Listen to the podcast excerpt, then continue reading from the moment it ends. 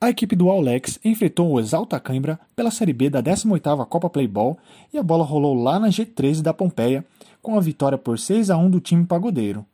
A partida começou bem movimentada, com as duas equipes tentando arranjar um espaço para finalizar, e logo aos 5 minutos, Anderson, camisa 55 do Alex, deu um susto no goleiro do Exalta com um chute forte pelo meio, mas foi para fora.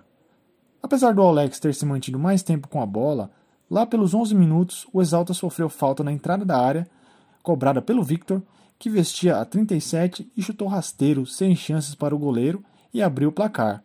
Mais uma clara demonstração de que no futebol, mesmo pressionando e com maior posse de bola, o que vale é a rede balançando, o famoso quem não faz toma. Depois de abrir o placar, o Exalta se manteve mais recuado, buscando mais espaço, enquanto os Lex buscavam oportunidade de empate. Só que aos 20 minutos de jogo, após uma roubada de bola pelo meio, o camisa 13, João do Exalta, chutou forte para ampliar o placar. Mesmo com todo o esforço dos Lex, a primeira etapa terminou melhor para o Exalta. A equipe do Pagode já começou o segundo tempo a todo vapor, abrindo o placar logo no primeiro minuto com um belo chute cruzado do Matheus, camisa 24 pelo canto esquerdo.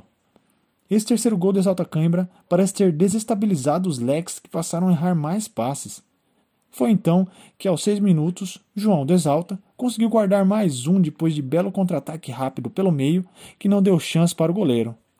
Mas, no minuto seguinte, o Alex conseguiu diminuir a diferença com o camisa 2, Darlan, que deu chute certeiro pelo meio.